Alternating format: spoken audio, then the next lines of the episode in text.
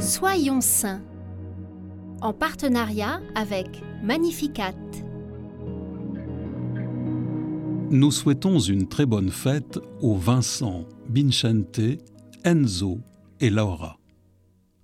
Nous découvrons aujourd'hui le bienheureux Guillaume Joseph Chaminade. Il est né le 8 avril 1761 et est le dernier enfant d'un marchand drapier de la ville de Périgueux. Il fait ses études à Mussidan et est ordonné prêtre en 1785. Pendant la Révolution française, Guillaume Joseph refuse de prêter serment à la constitution civile du clergé. Il s'installe alors à Bordeaux afin de poursuivre l'exercice de son ministère à Bordeaux dans la clandestinité et au péril de sa vie. Mais en 1797, il est finalement contraint à l'exil et s'en va en Espagne, à Saragosse, sous la protection de Notre-Dame du Pilier. Au pied de cette Vierge, il reçoit une vision pendant une prière. Il voit se rassembler autour du pilier de Marie des jeunes gens de toutes origines venus se mettre à sa disposition pour l'assister dans sa mission.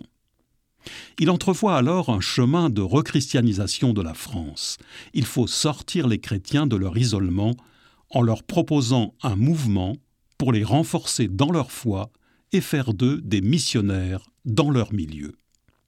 C'est ainsi que, de retour à Bordeaux, il rassemble des groupes de jeunes, d'hommes et de femmes qu'il forme et guide dans la vie spirituelle.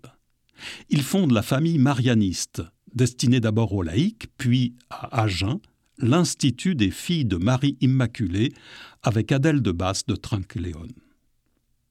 En 1817, la famille marianiste devient la Société de Marie, dédiée à l'éducation de la jeunesse, qui connaît un grand rayonnement en Europe, mais aussi en Amérique et au Japon.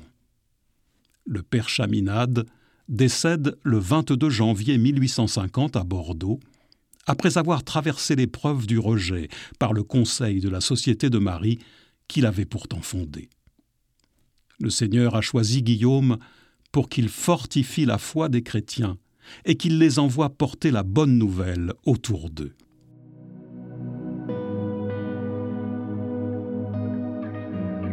À la suite du bienheureux Guillaume Joseph, demandons à la Vierge Marie de nous inspirer comment nous pouvons être des témoins de notre foi auprès de nos proches, de nos familles et dans notre travail.